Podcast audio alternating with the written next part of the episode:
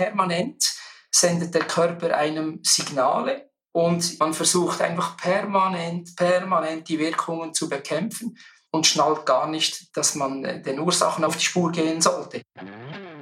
Hoi, Servus und herzlich willkommen bei einer neuen Episode von Mit Brille und Bart, deinem Podcast für Organisationsentwicklung, Coaching und Transaktionsanalyse von Armin Ziesemer und Thomas Böhlefeld.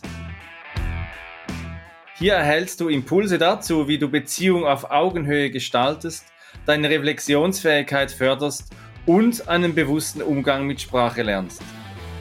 Mein Name ist Armin Ziesemer und ich wünsche dir viel Inspiration bei dieser Episode. Sei dabei und komm mit.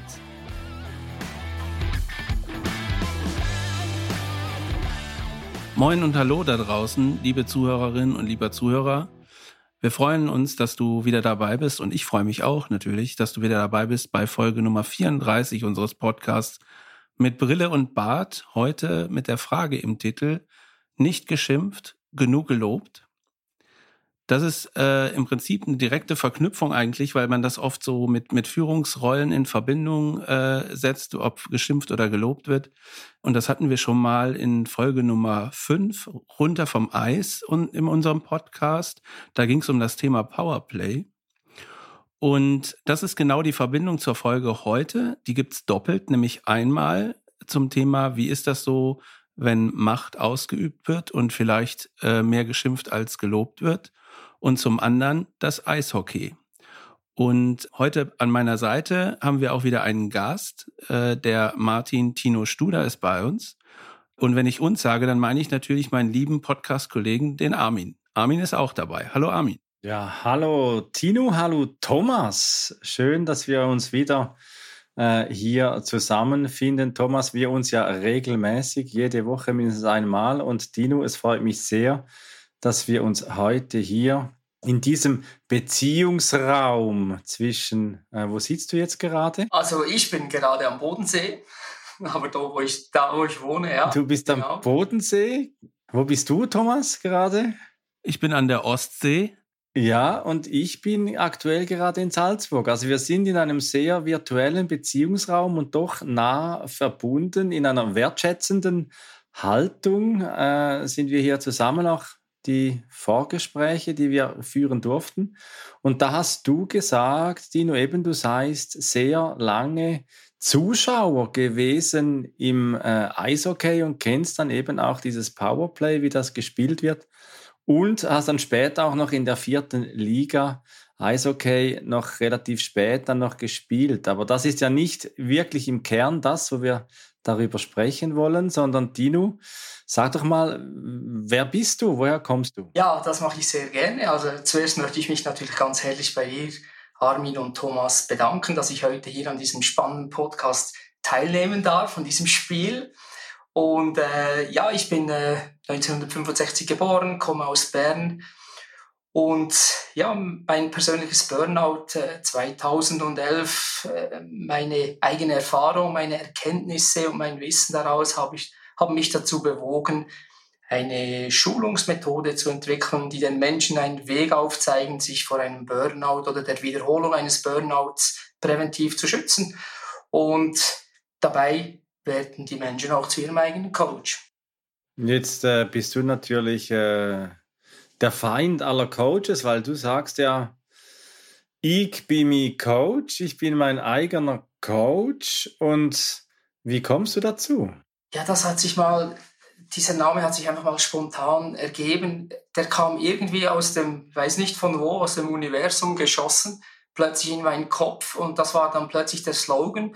Und um das herum hat sich dann das Ganze, äh, das Ganze, was ich mache heute, aufgebaut. Das war einfach das Mi Coach bin ich auf Schweizerdeutsch und vielleicht ein bisschen angelehnt an einen Schweizer Film, Der Goli bin ich.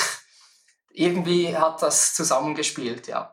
Aber der Feind aller Coaches auf keinen Fall, weil ich sage immer, es gibt sehr viele Methoden und Möglichkeiten, ans Ziel zu kommen und ich gehöre definitiv nicht zu den Menschen, wie auch die meisten Coaches nicht, die behaupten oder äh, sie in Anspruch nehmen, dass sie die äh, allselig machende Lösung äh, bieten können, sondern es gibt viele Wege nach Rom Und einige Leute, die möchten gerne an die Hand genommen werden, andere Menschen möchten gerne eine Therapie besuchen, andere wiederum ein eins zu eins Gespräch.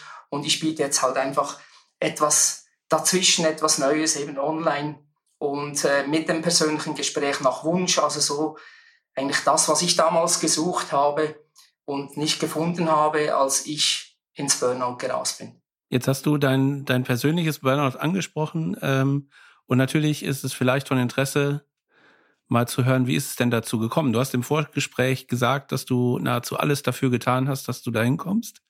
Kannst du das mal kurz erklären, damit wir äh, alle da verstehen, was du damit meinst? Ja, juhui, ich habe ein Burnout. Das wäre das Buch, der Buchtitel, wenn ich ein Buch schreiben würde. Äh, hört sich wieder völlig verrückt an. Nein, ich habe auch immer gesagt, das Burnout war die beste Katastrophe meines Lebens und Katastrophe heißt auf Griechisch Wendepunkt. Es war der Wendepunkt in meinem Leben. Dazu gekommen bin ich einfach, äh, es hat sicher mitgespielt, äh, die Scheidung, die ich erlebt habe und hat alles, was mit dem zusammenhängt.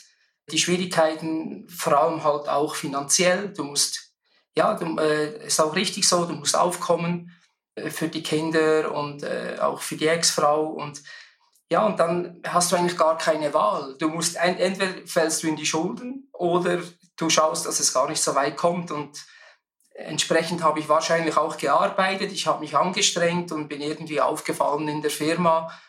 Und so bin ich dann einfach Schritt für Schritt völlig ungeplant, habe ich eine Karriere gemacht, bis hin äh, zu Verkaufsleiter, Einkaufsleiter aber immer halt einfach unter dem Druck, dass ich liefern muss. Also ich muss Geld liefern. Und das hat mich, irgendwie bin ich da in eine Spirale geraten, die ich so gar nicht, äh, ja, das alles unbewusst natürlich passiert. Es war einfach normal, es war ein Überlebenskampf, also finanzieller Überlebenskampf.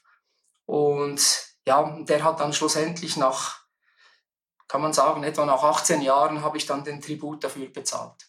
Wenn ich dir so zuhöre, Tino, dann erinnert mich so das an das mythologische Bild von Phönix, der sich aus der Asche wieder erhebt. So dieses Bild, die Asche, die steht ja für ähm, das Verbrennen, das, äh, der Niedergang, das Sterben von etwas und dann eben dieser Vogel, dieser Phönix, der dann sich eben wieder erhebt. Und ich sehe das auch immer wieder in Coachings, äh, die ich durchführe, so das Thema der qualifizierten Selbstausbeutung. Menschen, die sehr viel dafür tun, in Organisationen und auch Selbstständige dann äh, sich so selbst ausbeuten, qualifiziert. Es ist ja auch äh, ein Thema, dass die Arbeit eine hohe Akzeptanz und auch einen hohen Anteil an Identität auch stiftet für uns und dann auf der anderen Seite natürlich Menschen, die in Organisationen oder eben mit Phoenix aus der Asche noch einmal beschrieben, mit 40 sterben und dann mit 90 ins Grab gehen, also abgelöscht sind im beruflichen. Und auf der anderen Seite Menschen, die so hoch leistungsgetrieben sind, dass ich dann manchmal sage, der Friedhof ist voller unersetzbarer Leute. Und da gibt es ja dann wirklich Menschen, die sehr viel verlieren. Und das hast auch du erlebt in deiner Zeit, dass du sehr viel verloren hast. Ja, das ist, das ist definitiv so, ja. Also das heißt, du verlierst auch die Kontakte zu den, zu den Mitmenschen, weil du ziehst dich ja zurück. Wenn du immer mehr in diese Spirale gerätst, äh, wirst du halt einfach irgendwie unnahbarer. Das heißt, Leute schreiben dir WhatsApp, du antwortest nicht mehr, sie schreiben wieder, du antwortest wieder nicht. Ja, dann denken die, du, ja, dann will er nichts mehr wissen von mir. Aber noch viel schlimmer ist eigentlich das Zurückziehen von den eigenen Kindern. Also du ziehst dich, äh, oder von der Familie. Also du ziehst dich wirklich zurück, wenn du in diesen Strudel kommst. Und ich muss vielleicht noch etwas ergänzen. Also das Ganze ist ja nach meiner Scheidung passiert. Das ist eine ganz andere Geschichte. Aber äh, eben dieses, dieses Zurückziehen, du verlierst sehr viel, ja, neben dem, dass du ganz am Schluss dann auch die Kontrolle über dich selber verlierst. Und das war eigentlich so das, das schrecklichste Erlebnis überhaupt, war, als ich als gelähmter Koch versucht habe, nach der Burnout-Diagnose, als ich zu Hause war, versucht habe zu kochen. Also das waren Hamburger, ein paar Teigwaren und ein Salat.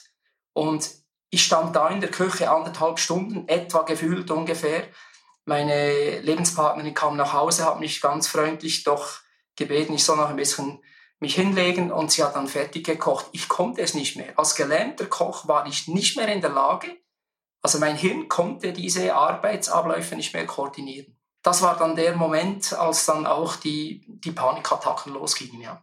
Also du kannst, ich war bis dahin gewohnt, mit dem eigenen Willen kann ich alles noch bewegen. Wenn ich nach 16 Stunden müde bin, muss ich mich nur zusammennehmen, dann kann ich noch mal fünf Stunden arbeiten. Ja, du, du bist ja, du bist ja auch oder warst ja auch der Spalter im Eishockey, oder? Du hattest die, die Rolle äh, mit 19, 20 Jahren, diese, diese Rolle im, auf, dem, auf dem Spielfeld zu sagen, der Spalter und der Spalter, der hat dann dafür geschaut, dass er andere Menschen die Nerven verloren haben am Abend, wenn sie wirklich aus dem Spiel gedrängt wurden und nicht du. Und dann kam es ja dann eben anders, wie du es jetzt sehr eindrücklich beschrieben hast, eben den, den Willen verloren, nichts mehr bewegen zu können. Und dann eben auch äh, aus dem Eishockey zu sehen, das nächste Spiel, das muss wieder gewonnen werden. Das ist ja ein bisschen fanatisch. Ja, das hat sich dann, speziell hat sich das gezeigt dann in meinem, ich war ja auch Eishockey, oder bin immer noch Eishockey-Fan, aber damals wirklich extrem Eishockey-Fan. Von meiner Stadt Bern, ja klar, ich bin da geboren. Und äh, ja, dann, dann hast du, dann war wirklich das, das Verrückte war eigentlich, aber das habe ich natürlich erst nach dem Burnout, auch bei der ganzen Aufarbeitung ist mir das aufgefallen, dass es zu einer kompletten Identifikation kam mit dem Verein. Das heißt, und es war wirklich eins zu eins so. Wenn der Verein verloren hat, das Spiel verloren hat, und du im schlimmsten Falle noch in, an einer Arbeitsstelle arbeitest, wo andere anderen Mannschaften helfen und die dich dann äh, haben dich dann gehänselt und ausgelacht und dann ging es mir richtig scheiße. Ich kann es nicht anders sagen. Also mir ging es richtig elend. Und wenn sie wieder gewonnen haben, dann ging es mir wieder gut. Also das war schon, das ist dann wirklich diese Abhängigkeit oder diese, ja, es ist eine Abhängigkeit, die man da hat, die man sich aber in dem Moment überhaupt nicht bewusst ist.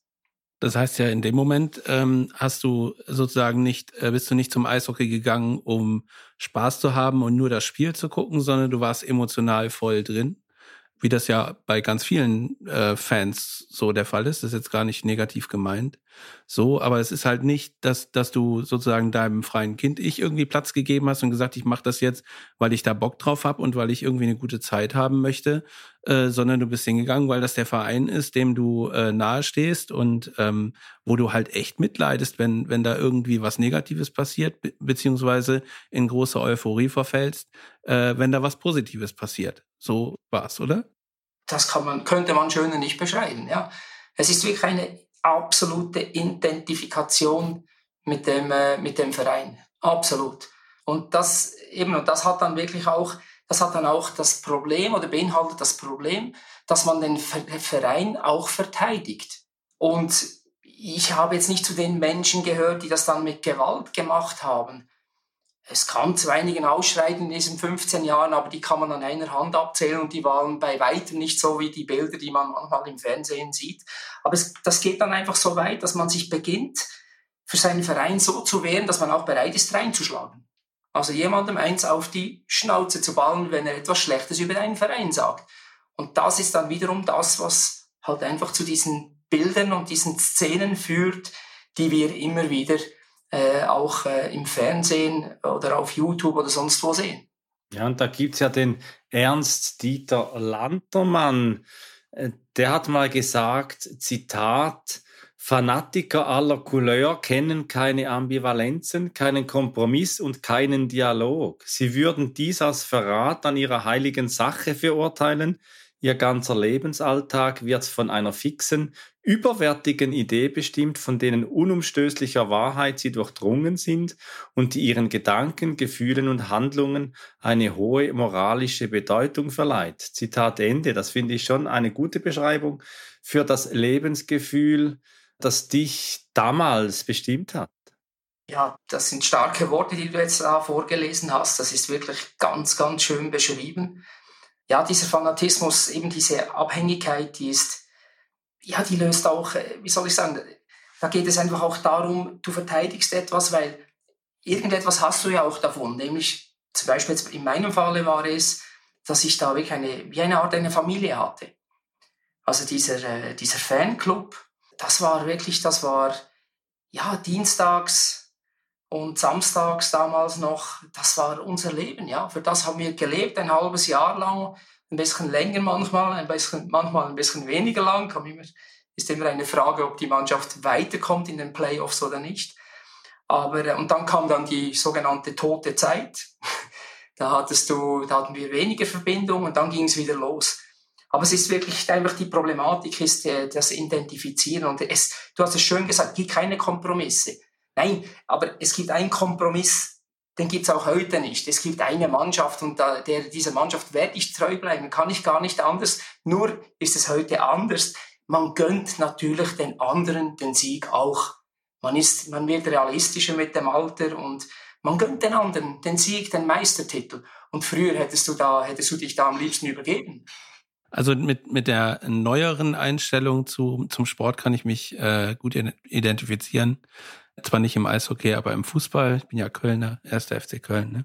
So, und das ist schon äh, eine besondere Verbindung. Deswegen kann ich das gut nachvollziehen, was mich, was mich interessiert, weil wir ja auch über den Titel äh, nicht geschimpft, genug gelobt, äh, nochmal irgendwie einen Einstieg da in die Thematik sozusagen finden möchten. Ähm, ist das sozusagen, äh, wenn, wenn du zurückblickst auf die Zeit, ist das so, dass du da irgendwie was abgeladen hast, was im Beruf vielleicht nicht da war, also wenn wir sagen, nicht, nicht genug gelobt, ist das so ein Zustand gewesen, den du, den du da erlebt hast, dass du auf der Arbeit wenig Anerkennung hattest und versucht hast, das über den, über den Sport irgendwie rauszukriegen als Fan?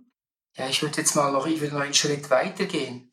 Also die Frage kann ich klar mit Ja beantworten, aber ich würde sie noch ergänzen und zwar, äh, das geht natürlich viel weiter zurück. Also das heißt, diese Suche nach Lob, Liebe, Anerkennung, Aufmerksamkeit und dann das Stärkste, die Zugehörigkeit, das suchen sich viele junge Menschen gerade in diesem Umkreis von Fanclubs, wo sie dann das bekommen, was sie vielleicht ein bisschen zu Hause zu wenig bekommen haben. Und das war bei mir auch so. Also äh, die Arbeitsstelle, ja, das ist eine, das ist eine Möglichkeit ich bin da ein bisschen der Überzeugung, dass das bei den meisten von viel, viel weiter herkommt, viel weiter zurück. Aber da geht es auch nicht darum, irgendwie auf die Eltern zu zeigen oder mit dem Finger äh, auf die Eltern zu zeigen, sondern ich meine, alle geben ihr Bestes zu diesem Zeitpunkt, wo sie, wo sie in dieser Situation sind. Und äh, ich selber als Vater, ich habe auch, ich habe auch meine Fehler gemacht. Und, aber wirklich um die Frage zu beantworten, es war immer dieser Antrieb und dieser Antrieb, der ging ja dann später noch weiter. Ja, und der Antrieb, der kann ja so weit gehen, dass es auch zu Gewalt kommt oder eben auch zu Selbstbeeinträchtigung. Ich habe am Anfang ja das Thema der qualifizierten Selbstausbeutung erwähnt, eher diese Selbstschädigung. Und hier kennen wir aus der Transaktionsanalyse ja das Passivitätskonzept das aus vier Stufen besteht, um eben Probleme, die wirklich anstehen, nicht anzugehen, also wirklich zu, zu verhindern, dass Probleme überhaupt gelöst werden. Und auf der ersten Stufe ist ja das Thema Nichtstun, das vielleicht auch erstarren, einfach mal nichts tun und warten, bis das Ding an einem vorüberzieht. Dann eine Überanpassung oder dann eben auf der dritten Stufe das Thema Agitation, Aktionismus, wenn ich so Fußball spiele, dann sehe, wenn da das Gegentor fällt, dass dann da ein Aktionismus in dieser Bierkurve oder so entsteht, wo es dann auch immer ist.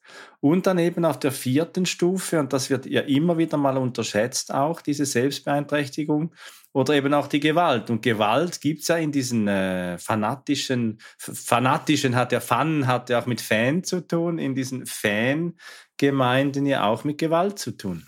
Ja, es, es ist so, ich sage jetzt mal, in dieser Situation, wo ich aufgewachsen bin, das war so ein bisschen der Anfang vom Ganzen. Wir waren da überall, also wir waren da richtige Weichbeutler, wenn man das mit heute vergleicht. Äh, also wir hatten da noch keine verabredenden äh, Prügeleien, die es heute gibt. Die, das, das weiß ich auch. Und, äh, aber die Gewaltbereitschaft, die ist, ja, die ist dann einfach mit den Jahren, ist die schon gestiegen. Also man muss auch wissen, dass das auch zum Teil wirklich durchorganisiert ist. Das heißt, äh, es gibt auch gewisse, es geht immer Machtkämpfe, es geht um Macht. Das heißt, äh, eine Gruppierung kann die andere Gruppierung auch gezielt herausfordern. Und dann trifft man sich dann irgendwo in einer Kiesgrube, 20 gegen 20, und bringt das dann in Ordnung dort oder wird die Hierarchie wiederhergestellt. Einfach ganz einfach von der Mannschaft, wo am Schluss noch einer steht, die haben gewonnen. Dann macht man in der Regel, machen sie ein Gruppenbild, trinken noch zusammen ein Bier, alle haben zerschlagene Köpfe oder haben irgendwie ausgehängte Schultern oder gebrochene Knochen. Ja, das gibt es auch. Das ist die, und das ist aber eine Szene, die geht dann wirklich ganz hoch hinauf. Das sind dann wirklich richtige Ligen, da geht es fast auch wie eine Art Champions League. Also das sind dann zum Teil professionelle Prügler, die da dabei sind. Also einfach Leute, die einen Kampfsport sehr, sehr gut beherrschen. Also da gibt es, da gibt es ganz verrückte Auswüchse in diesem Umfeld. Aber ich sage mal so, in diesem Umfeld war ich nie. Das war jetzt ein Umfeld, was ich nicht kannte damals noch. Gewalt kann ja auch irgendwas sein, was gegen, gegen äh, sich selbst gerichtet ist. Ne? So, wir haben ja von quali äh, qualifizierter Selbstausbeutung äh, gesprochen, da ganz am Anfang. Und ich bringe an der Stelle gerne nochmal äh, Köln ins Spiel. Also äh, Karneval wird ja, äh, sag ich mal so, in der, in der allgemeinen Betrachtung eher als äh, zügellos wahrgenommen. Also es gibt wenig Regeln, äh, alle haben Spaß, äh, alle machen, was sie wollen. Und so, so ist es ja nicht. Ne? Also äh, gerade was Vereinskarneval betrifft, beobachte ich das eben auch, was, also so in dem, äh, als Parallele zu dem, was du erzählt hast, Tino, dass Menschen, die äh, möglicherweise auf der äh, Arbeit dann also es trifft nicht auf alle Menschen im Karneval zu, das sage ich direkt an, an aber es gibt auch die Fälle, äh, wo das äh, auf der Arbeit im Berufsleben halt irgendwie vermutlich auch darauf hinausläuft, dass irgendwie eine Art von Anerkennung fehlt. Also es wird halt geschimpft, aber nicht gelobt. Und diese Anerkennung holt man sich dann sozusagen im Karneval wieder und indem man dann in irgendeinen so äh, Verein eintritt und da irgendwelche Funktionen übernimmt oder Posten übernimmt oder irgendwelche äh, Rollen ne, äh, inne hat, äh, die in dem Verein halt ein hohes Ansehen haben. Und das äh, ist tatsächlich so, dass das teilweise sehr hierarchische äh, Strukturen sind mit starken Regeln und starken äh, Verpflichtungen auch, die äh, eingegangen werden von den Menschen. Und daraus äh, sozusagen leite ich ab, dass es irgendwie so ist, dass äh, zwar irgendwie ein Ausgleich gesucht wird zu der Situation äh, im Berufsleben, so, und ich hätte jetzt gedacht, naja, dann sucht man sich irgendwas für das freie Kind-Ich und macht irgendwie, weiß ich nicht, äh, äh, freies Klettern in den Bergen oder so, weil man da Bock drauf hat, aber nicht, um da irgendwie unter Leistungsdruck zu sein. Und man gerät dann äh, in so eine andere Gesellschaft rein, so, wo man sich wieder verpflichtet und wieder anpasst und das Fehlen eines echten freien Kind-Ichs dann dazu führt, dass man viel schneller in solche Überlastungssituationen kommt, wie du sie eben auch erlebt hast. Ja, ich sage mal, das, das freie Ich-Kind, ich sage mal so, es, es ist eine Verbindung. Es ist eine Verbindung, ich sage jetzt mal als Fan, ist es eine Verbindung von beidem. Es gibt das angepasste Kind oder das angepasste Ich-Zustand, wo man auch in einer, in einer Hierarchie eingebettet ist aber auf der anderen Seite ist es dann auch wirklich die grenzenlose Freude, das Ausbrechen, das unkontrollierte Ausbrechen, wenn ein Tor passiert und man sich da alle, äh, ja, alle schmeißen ihr Bier hoch und, und, und fallen sich um den, um den Hals und, und jubeln zusammen und das sind dann schon, also da muss ich schon sagen, das waren schon Momente, gerade speziell, ich mag mich an einen Moment erinnern, als ich mit meinem Sohn an so einem Spiel war, und das war eigentlich das Spiel der Spiele für uns, weil wir da beide zusammen erlebt haben, wie es ist, wenn die Mannschaft wirklich den Meistertitel holt. Und ich habe das mit meinem Sohn erlebt. Und also das war wirklich ein, das war ein, ein Kindig-Zustand vom Allerfeinsten. Also das, ich sage, es gibt, für mich gibt es beides. Also wirklich auch das Befreiende, äh, eben wenn ein Tor passiert oder so, das, das ist wirklich absolut befreiend. Ja, es, es du, du, nimmst das Wort Befreiung und das finde ich noch schön. Das hat ja auch mit Phönix, nochmal mit dem Bild, mit dem Phönix aus der Asche zu tun. Und es geht ja dann eben auch um, um Anpassung oder eben nicht. Und so wie ich den Phönix verstehe, der Vogel ist ja auch ein, ein wunderschönes äh, Symbol für, für Befreiung, für Flug, für Freisein in den Lüften. Wir haben ja in der letzten Folge bereits über die Schwärme von den Staren gesprochen, die da ihren, ihres freudvolle, äh, ihren freudvollen Flug äh, da vollführen. Und auf der anderen Seite haben wir dann eben die die Dimension der Anpassungsstörung. Und dann frage ich mich dann schon, ja, wie kommt es dann dazu, dass eben Angst, Depression, Sorge, so wie du beschreibst, und ich finde das wirklich sehr eindrücklich, wie du auch diese Zunahme von Gewaltbereitschaft das beschrieben hast, was mich auch immer wieder mal beschäftigt, auch die Zunahme von häuslicher Gewalt und von psychosozialen Belastungen.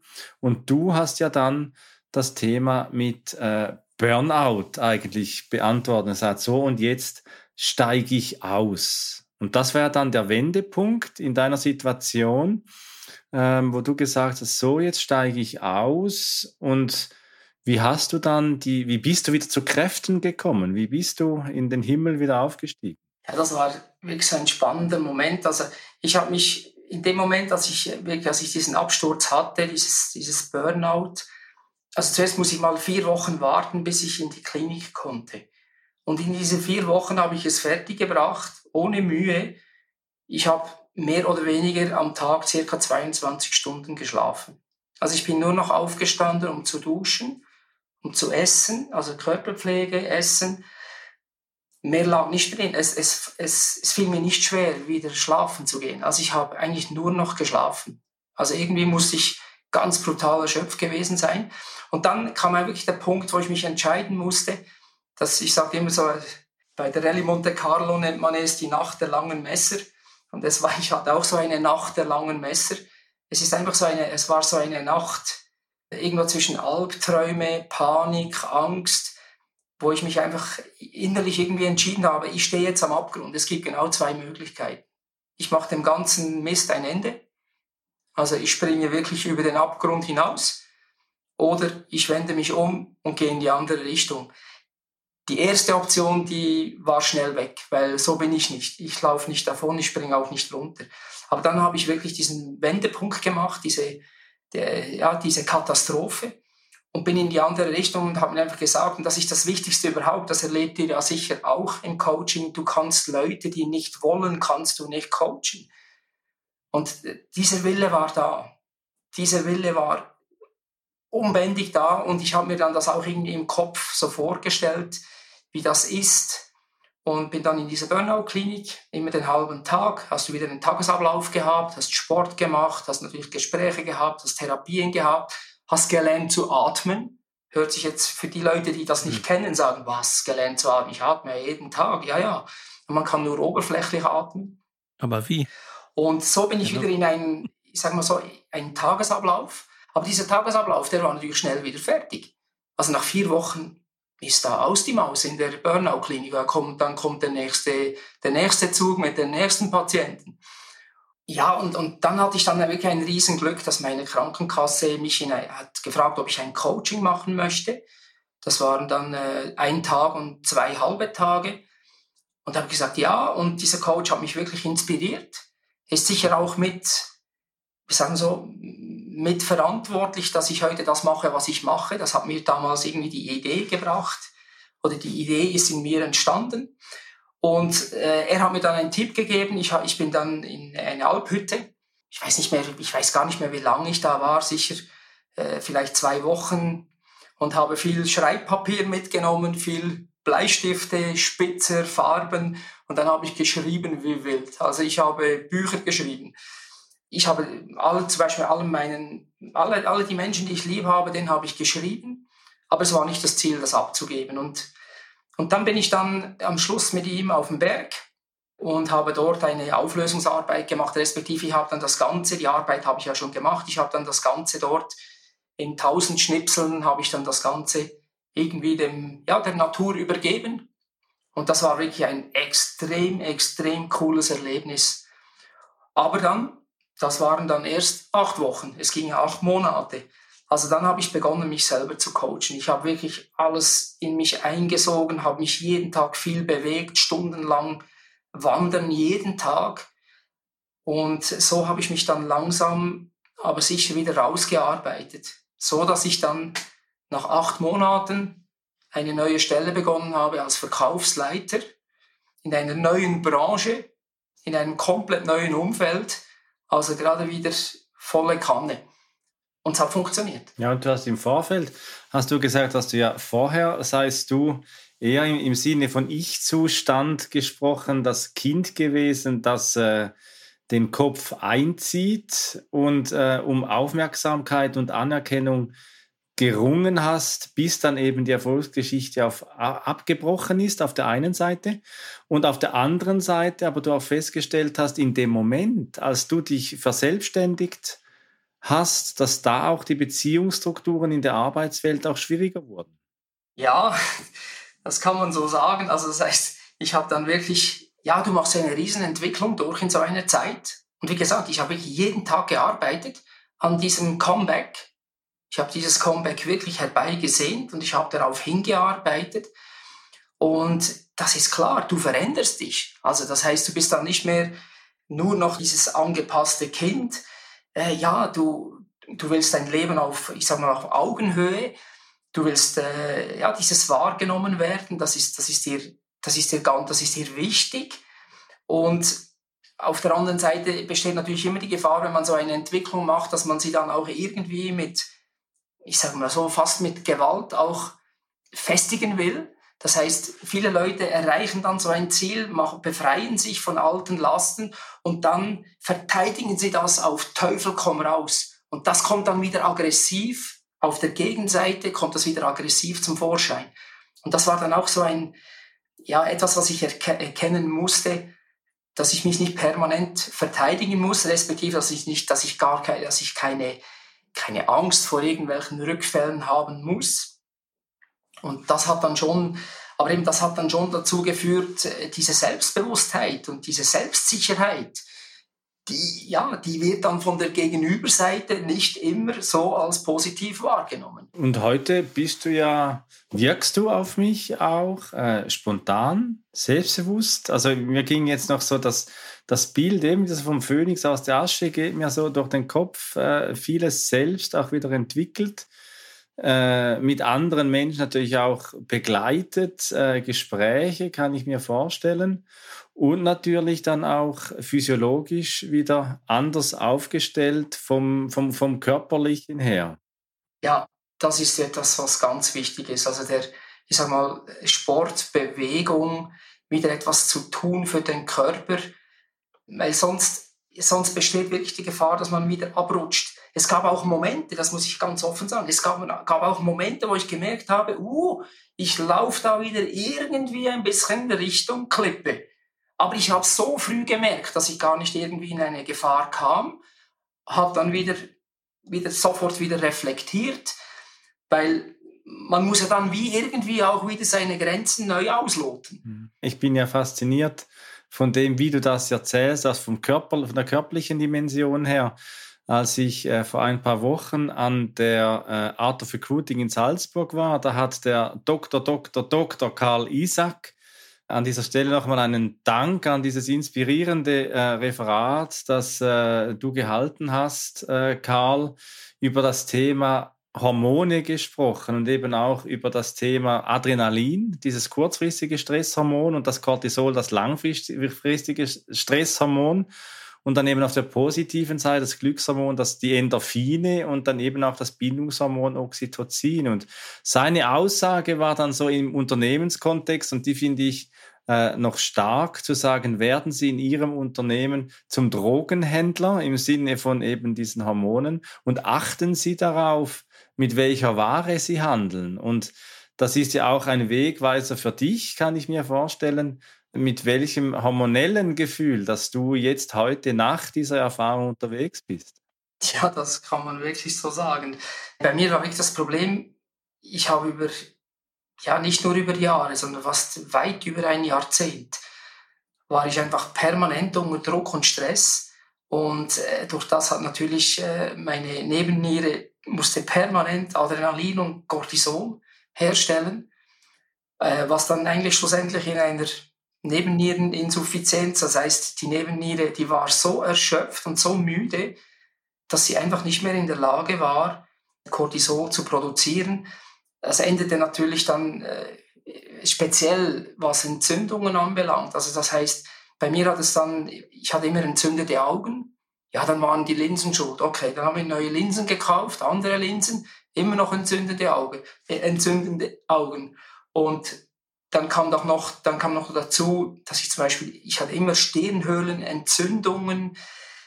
Ja, das war die zweite Stufe. Und die dritte Stufe war dann plötzlich, habe ich so komische Pickel gekriegt auf den Händen. Also mit Wasser gefüllte Pickel und zwar nicht eins, zwei, drei, sondern überall an den Händen. Und ja, es ist, es ist schon verrückt, was der Körper macht. Er, er sendet einem ja permanent, sendet der Körper einem Signale und man hört nicht zu oder respektive, ja, wenn man etwas hat an den Händen, kann man, braucht es eine, wahrscheinlich eine, eine Creme, die dann da hilft. Man versucht einfach permanent, permanent die Wirkungen zu bekämpfen und schnallt gar nicht, dass das wirklich, dass die, ja, dass man den Ursachen auf, den, auf die Spur gehen sollte. Und das war bei mir wirklich einfach definitiv das Problem, dass meine Nebennieren haben einfach nicht mehr gearbeitet. Okay, ich verstehe das jetzt so, dass also du aus deiner Erzählung heraus äh, deine wesentliche Veränderung oder die wesentliche Ergebnis deiner deiner eigenen Entwicklung sozusagen jetzt über die Zeit und mit diesem äh, katastrophalen Wendepunkt äh, ist, dass du aufmerksamer dir gegenüber bist und bewusster auf deine Körpersignale auch hörst, auf das, was dir so äh, auf dem Herzen und vielleicht auf der Niere li liegt, ähm, dass du da viel feinfühliger geworden bist. Ist es das? Also enorm. Also ich bin heute so sensibel gegenüber mir selber. Das kommt sicher auch von der Selbstliebe, diese Selbstachtsamkeit. Ich habe auch im Prinzip, ich habe so ein inneres Team, das sind äh, zwei Bilder von mir. Da bin ich ein, auf einem Bild bin ich dreieinhalb Jahre und auf dem anderen Bild bin ich circa zwölf Jahre. Und das ist mein inneres Team. Und wenn sich irgendetwas zeigt, was ich sagen muss, hey, Moment, da klopft irgendwer an, das sind, glaube ich, meine Jungs, die da anklopfen, dann äh, nehme ich in Gedanken, ich sitzt der eine auf, der, auf dem linken Knie, der andere auf dem rechten Knie und dann, dann sprechen wir darüber. Hört sich jetzt im ersten Moment auch wieder vielleicht verrückt an, ist aber eine Werbung für die Ich-Zustände. Ja, definitiv. Also es geht weg um das. Also mein inneres Team, das, wir sind eine verschworene Gemeinschaft. Wir sind, ja, wir, wir sind, ich sage mal, wir stehen in Liebe zueinander. Und wir sind wirklich, wir sind eine verschworene Gemeinschaft. Und wenn, wenn ich heute, wenn etwas passiert, in mir drin, also ich, ich spüre die Signale sofort. Hat aber auch noch ein, ein anderes oder äh, ein, gibt noch etwas anderes, was daraus entstanden ist, nämlich, dass ich auch gegenüber anderen Menschen viel feinfühlig geworden bin. Das heißt, ich spüre auch bei anderen Menschen extrem, was in ihnen, was in ihnen abgeht, wie es in ihnen aussieht, wie sie sich fühlen. Also da habe ich wirklich ganz starke Antennen entwickelt, aber das kommt definitiv von, von mir selber, von mir drin. Es ist wie so häufig bei äh, Folgen in diesem Podcast, dass wir vermutlich noch ganz lange Zeit miteinander uns unterhalten können und es wird nicht langweilig mit dir, Tino. Deswegen vielen Dank äh, und liebe Zuhörerinnen, lieber Zuhörer, was du, was du aus der Folge aus meiner Sicht gut mitnehmen kannst, ist äh, eine Antwort auf die Frage, ist nicht geschimpft genug gelobt? Äh, ganz klar mit Nein äh, zu beantworten, denn äh, auch aus einer Führungsrolle heraus, und das muss nicht unbedingt eine Hierarchie äh, Stufe sein, sondern kann ja auch irgendwie in einer anderen Führungsfunktion äh, oder in der Führungsrolle sein, dass es enorm wichtig ist zu erkennen, was äh, ein, ein permanenter Druck, der auf Menschen lastet, anstellen kann. Das hat Tino uns erzählt. Dafür bin ich super dankbar, dass du uns den Einblick in dein, in dein persönliches Umfeld gegeben hast. Und ich glaube, das ist eine wesentliche Erkenntnis, die wir hier mitnehmen können. Armin, wie siehst du das? Ja, also ich äh, bin berührt, Tino, von deiner, von deiner Geschichte, die wir jetzt auch im, in der Vorbereitung uns aufgearbeitet haben, wie, wie wir damit umgehen wollen in unserem Podcast mit Brille und Bart. Und mir fällt einfach wirklich nochmal das Bild des Phönix ein, diese, diese Kraft, sich auch selbst wieder aufzurichten äh, wo ich finde, es ist ein eindrückliches, äh, ja, vielleicht kann man auch von Vorbild sprechen, wenn du Menschen kennst, äh, die in einer Situation sind, Hilfe zu suchen, wenn, wenn du Hilfe brauchst, egal ob eben therapeutisch oder, oder Coaching, oder wenn du eben äh, den Drang spürst, den Ruf spürst, wie ich das bei dir gehört habe, Tino, nach dem dich selbst aufrichten, dass du, dass du dem eben auch nachgehst und auch dafür schaust, dass deine Selbstachtsamkeit, deine Selbstliebe, dass eben die auch wieder gestärkt wird. Und äh, danke dir auch ganz herzlich für deine Offenheit und dein Vertrauen, auch deine Geschichte so mit uns und das geht ja auch raus in die Welt so zu teilen und äh, dafür zu arbeiten, dass die Arbeitswelt eben auch ein bisschen humanistischer wird. Das ist ja auch ein unser Anliegen und ähm, ja, dass die Beziehungsräume eben so, wie du sie beschreibst, eben auch friedfertig und würdevoll, gewaltfreier vielleicht auch äh, gestaltet werden können, wenn eben solche passiven Aspekte ähm, da sind, mit denen du vielleicht im Sinne einer Anpassungsstörung, wenn du da zuhörst, eben auch anders umgehen lernen kannst, als eben, ja, ich fand das eindrücklich, diese Kiesgrube, Tino, die, von der uns erzählt hast, dieses Bild hat mich schon stark berührt, wenn ich mir vorstelle, da sind 40 Menschen, 40 erwachsene Menschen und die äh, führen da so eine Art Bandenkrieg. Das, das, das, das berührt mich und ich, ich freue mich, dass wir mit unserer Arbeit hier wirklich beitragen können zu einer friedfertigeren Welt. Vielen Dank, Thomas, auch dir wieder für das Einlassen auf diese Folge. Und Tino, ich freue mich, dir bei nächster Gelegenheit auch wieder zu begegnen. Danke, gleichfalls. Wenn dir diese Episode von Mit Brille und Bart gefallen hat, dann zeig uns das mit deinem Like und abonniere gleich den Kanal, damit du keine Folge verpasst. Alle Links zur Folge findest du in den Show Notes. Da findest du auch unsere Kontaktdaten, wenn du uns etwas mitteilen möchtest. Wir sind verfügbar in Deutschland, Österreich, der Schweiz und natürlich remote, wenn du Orientierung und Begleitung für deine Veränderungsprozesse suchst. Teile diesen Podcast mit Menschen, die davon profitieren können und lass eine Rezension bei Apple Podcast da. Ich bin Armin und wünsche dir bis zur nächsten Episode eine gute Zeit. Komm mit und verbinde Perspektiven.